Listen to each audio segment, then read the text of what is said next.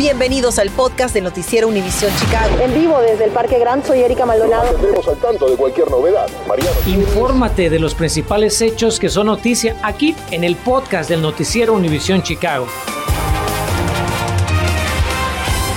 Buenas tardes. Hoy amanecimos con dos robos más a comercios, uno en el South Loop y otro en Logan Square. Y es que en las últimas semanas se ha visto un aumento significativo de este tipo de delitos, de los cuales les hemos venido reportando. Mi compañero Enrique Rodríguez nos dice qué está haciendo la Procuraduría del Estado para ponerle un alto a estos atracos y qué mensaje tienen las autoridades para usted si planea salir de compras. Enrique, buenas tardes. ¿Qué tal, Erika? Buenas tardes. En septiembre pasado les informamos que el procurador Kwame Raúl anunció la creación de este grupo de trabajo que se especializa en luchar contra los robos departamentales. Bueno, ese esfuerzo aparentemente ya está dando frutos.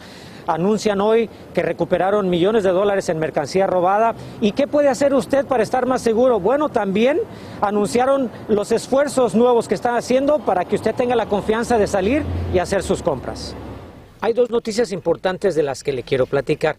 La primera es que hoy el Procurador General de Illinois, Kwame Raúl, anuncia que su equipo de trabajo en contra de los robos a tiendas departamentales recuperó miles de productos robados de diferentes tiendas. Estamos hablando de millones de dólares en decenas de miles de productos robados, dijo Raúl. Aprecio mucho la cooperación de nuestros socios que hacen cumplir la ley, al igual que de las tiendas, mientras seguimos investigando estos robos masivos. Crimen que parece no tener fin. Y para muestra los dos robos de los cuales le platicamos este viernes en edición digital. Uno ocurrió en esta tienda de la cuadra 2500 Oeste Avenida North, a eso de las 2.12 de esta madrugada en Logan Square. Los ladrones rompieron la ventana y no se sabe cuánta mercancía se llevaron. Tres horas más tarde, esta otra tienda de la cuadra 1100 Sur Calle Delano fue el blanco de tres sujetos que se bajaron de un sedán color plateado, forzaron su entrada por la puerta, se llevaron mercancía y cajas con una cantidad no especificada en efectivo para después huir. There is a well organized secondary market.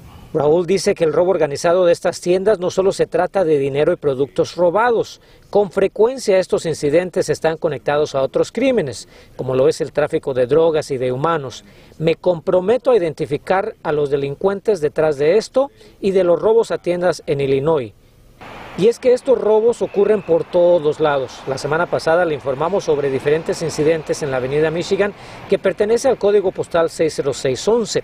También nos comunicamos con la oficina de la fiscal del condado Cook, Kim Fox, para pedirle datos de robos en ese código postal. No nos han contestado, pero seguiremos pendiente de esta solicitud. Lo que sí nos dijeron es que hasta el 20 de octubre han presentado cargos de robos de comercios en el código postal 60611, que incluye la Milla Magnífica y el vecindario de Streeterville. 18 de ellos fueron por cargos mayores, 10 se presentaron en corte y 6 resultaron convictos. Durante la conferencia de hoy se enfatizó la importancia de que la gente se sienta confiada de salir de compras a la avenida Michigan. Tenemos agentes de policía a pie y en autos que están en la avenida Michigan para vigilar y asegurarnos que los consumidores no teman por su seguridad, dijo el jefe de detectives de la policía de Chicago, Brendan Dinihan. Ahora, por muy básicas que puedan sonar las siguientes recomendaciones, las autoridades le recuerdan que cuando vaya de compras es una muy buena idea andar en grupo, estar muy atento a sus alrededores y por supuesto reportar cualquier actividad sospechosa que vea llamando al 911. Yo también le quiero recordar que en nuestra aplicación de Univision Chicago hay mucha más información sobre este tema y lo que está pasando para que la baje si es que todavía no lo ha hecho. Erika, regreso contigo, nos veremos esta noche a las 10. Gracias, Enrique. Y a quien arrestan es a un adolescente de 16 años quien habría participado en un robo a un lujoso establecimiento en la Milla Magnífica. La policía dice que capturó al jovencito por el atraco de ayer contra la tienda Neiman Marcus en la cuadra 700 norte de la avenida Michigan. El menor ya enfrenta cargos formales por este robo en el cual participaron otros ocho ofensores que todavía están prófugos. Bueno, hablemos de la pandemia en Illinois, pues el reporte semanal da cuenta del gran incremento de casos y fallecimientos. El Departamento de Salud Pública reportó 42.559 nuevos casos de COVID-19 en los últimos cinco días, además de 182 personas fallecidas esta semana. Esto comparado con la semana anterior, cuando registramos 21.034 contagios y solo 87 personas fallecidas. La tasa de positividad permanece en el 4.7% desde ayer, mientras que Hasta anoche, 2.582 personas recibían atención en los hospitales, 534 bajo cuidados intensivos y 221 con respiradores. Este viernes, el 58.3% de la población de Illinois está totalmente vacunada contra el coronavirus. Y mientras, si bien aún no detectan la variante Omicron en Illinois, ya identifican más casos en otros estados. Apenas dos días después de que detectaran a Omicron, hoy otros cinco estados reportaron su presencia. Son Nueva York, California, Hawái, Minnesota y Colorado, que tienen al menos 10 contagios de esta variante. Como le informamos, identificaron el primer caso en un viajero que regresó a San Francisco procedente de Sudáfrica. Muchos estudiantes cruzan esta avenida todos los días para llegar a clases, pero tanto ellos como sus padres dicen que no es segura. Analizamos por qué. Y con la llegada del invierno, las facturas del gas y la luz suben y suben, lo que tiene que hacer para que le ayuden a pagarle este y otros servicios. Infórmate de los principales hechos que son noticia aquí en el podcast de Noticiero Univisión Chicago. Gracias por continuar con nosotros. Padres de familia se acercaron y se comunicaron a Noticias Univisión Chicago para expresar su preocupación. Alegan que la avenida por la que cruzan sus hijos para llegar a la escuela no es segura. Seguimos con Carmen Vargas, quien investigó qué tan transitada es la intersección y también consultó a las escuelas públicas de Chicago por qué no hay una persona que cruce a los estudiantes. Residentes del vecindario de Logan Square se comunicaron con Noticias Univisión Chicago para reportar el problema que aseguran viven todos los días al cruzar la intersección de las calles Rockwell y Fullerton, donde dicen han ocurrido varios accidentes causados por conductores que transitan a exceso de velocidad y se pasan el semáforo en rojo. A solo minutos de haber llegado al lugar, fuimos testigos de cómo un auto estuvo a punto de golpear a María que ya vio, se pasó la luz roja, por poco me llevan con la llanta, digo yo. Pero eso siempre, todo el tiempo. Necesitamos cámaras aquí porque aquí mataron a dos señoras hace poco.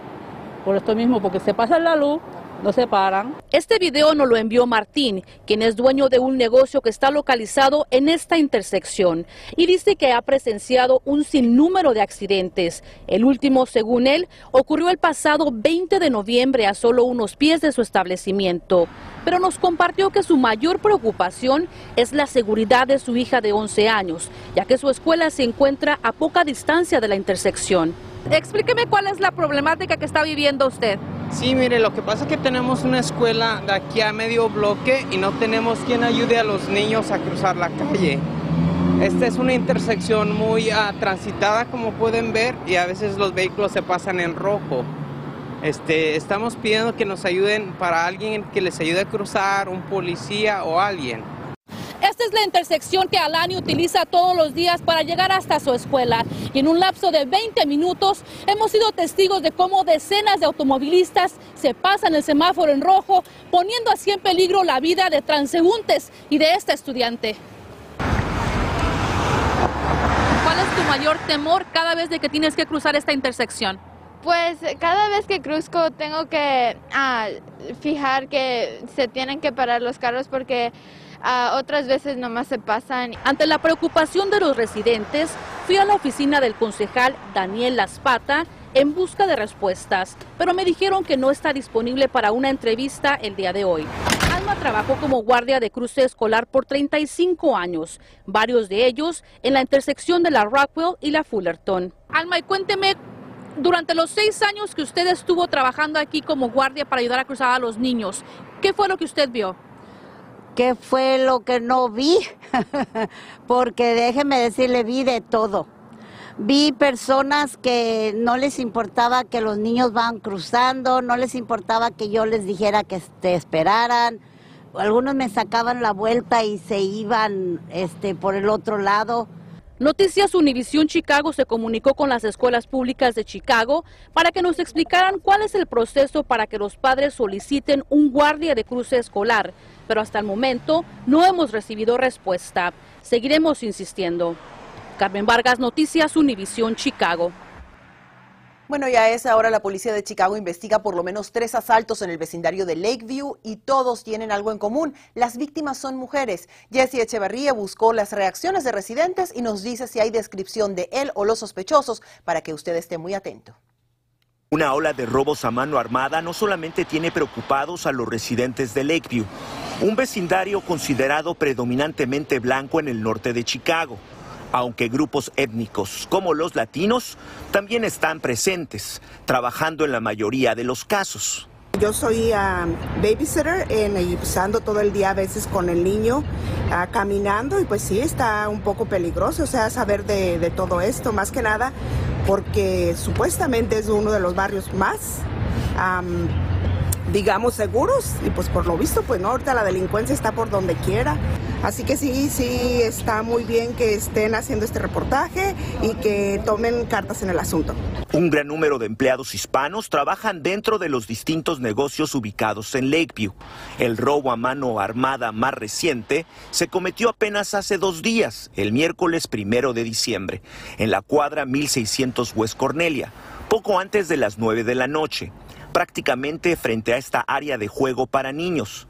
Ahora que Univision Chicago ha alertado a doña Laura, ella hará lo mismo con los padres de los niños que devotamente cuida todos los días. Claro que sí, o sea que yo voy a comentarles porque sí, o sea que yo a diario salgo a caminar con el niño dos, tres veces eh, al día, entonces pues sí, sí me preocupa porque nunca sabemos quién viene detrás de nosotros y pues más que nada porque pues son niños pequeños, andamos con las uh, strollers y pues que nos llegue alguien por detrás desprevenidos sí nos da mucha preocupación. Desde mediados de noviembre y hasta el primero de diciembre se reportan por lo menos seis robos a mano armada.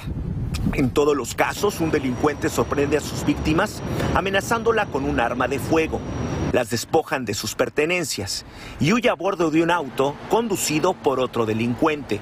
La misma noche del primero de diciembre, los ladrones cometieron el mismo acto delictivo por segunda vez en la misma calle, con solo unos metros de distancia, ahora en la cuadra 1400 West Cornelia. Me da preocupación más que todo porque nosotros cuidamos a los niños y es nuestra responsabilidad y tanto el peligro para ellos como para nosotras mismas. Por si fuera poco, también la noche del primero de diciembre, poco después de las 8, los delincuentes asaltaron a una persona en la cuadra 1000 Westbury. Hasta el momento no hay nadie bajo custodia, no hay nadie bajo arresto. Sobre los infractores, la policía los describe como un grupo de entre 2 a 5 hombres afroamericanos de 13 a 25 años de edad, con sudaderas oscuras con capucha y pasamontañas. Como venimos reportando, con la pandemia todo está costando más dinero. De hecho, un reciente estudio indica que cada vez más familias están atrasadas en sus facturas de luz y de gas. Sin embargo, hay un programa de ayuda del cual pocas personas sacan ventaja y por eso esta tarde nos acompaña Annie Warnock del Citizen Utility Board. Annie, bienvenida. Muchísimas gracias por la invitación. Cuéntanos en qué consiste el programa LIHEAP. Bueno, es un programa del gobierno que ofrece ayuda económica para los residentes del estado de Illinois y los ayuda o los apoya económicamente a pagar los recibos de gas y electricidad. Ani, ¿quiénes pueden solicitar esta ayuda? Es un tipo de ayuda eh, que depende del ingreso. Entonces, este, hay ciertos requisitos de acuerdo a la cantidad de personas que vivan en el hogar y eh, el ingreso de, de la persona que está pidiendo la ayuda económica pero en general los residentes del estado de Illinois eh, podrían aplicar y averiguar si de acuerdo a sus ingresos son elegibles. Ani, muchos vecindarios de minorías, allí las familias terminan pagando las cuentas más altas porque viven en edificios o en casas que son más viejas y que no están bien insuladas. ¿Qué recomendaciones les puedes dar para ahorrar energía y gas en este invierno? Tomar ventaja de un programa de eficiencia energética que ofrece CAMER, People's Gas, Microgas, North Shore. Todos uh, trabajan en este programa para ayudar a los clientes precisamente a usar menos energía, instalan productos que ayudan a, a, eso y también hacen una pequeña auditoría energética para ver en qué condiciones están los electrodomésticos y poder dar consejos. Pero además de esto, eh, algo muy sencillo que podrían sacarle provecho es al termostato programable, porque de esta manera dejas de utilizar tu sistema de calefacción constantemente y, puedes eh, ahorrar entre 20 y quizás un poquito más por ciento en, tus recibos de energía eh, durante la época de invierno. Um, otro consejito, colocando el calentador de agua a término medio o a 120 grados, también podría hacer la diferencia. Para más información sobre este programa puede llamar a la línea de ayuda del IHIP al 1-877-411-9276. Muchísimas gracias a Arnie Warnock del Citizen Utility Board por esta valiosa información. Un placer. A sus ocho años, este pequeño de Cícero acaba de ganar una de las luchas más importantes de su vida. Continuamos con el podcast del noticiero Univisión Chicago. Esta tarde nos despedimos con una conmovedora historia. Hoy los compañeritos de Giancarlo Pontón en la primaria Lincoln en Cícero celebraron que el niño ganó la batalla contra el cáncer. La fiesta comenzó con bomberos y policías sonando las sirenas de sus vehículos para celebrar que el menor de ocho añitos venció la leucemia que lo aquejaba desde hace tres años. Para la familia de Giancarlo, su máximo deseo de Navidad se hizo realidad. Hoy día estamos celebrando que ya son tres años y ya a partir de hoy ya él va a dejar de tomar la quimo, ya no tiene que tomar la, y se va a parar la, terapia de quimo. Y aquí estamos celebrando la vida de mi hijo, parando ya la quimioterapia. Um, él está feliz. La maestra Megan Irvine dijo estar muy orgullosa de la determinación de su alumno Jan Carl, quien no dejó de asistir a la escuela incluso mientras recibía sus quimioterapias. Desde aquí le mandamos un fuerte abrazo a este valiente guerrero. Llegamos al final de nuestra edición de las 5, pero lo esperamos esta noche a las 10. Gracias por escuchar el podcast del noticiero Univisión Chicago. Puedes descubrir otros podcasts de Univisión en la aplicación de Euforia o en univision.com diagonal podcast.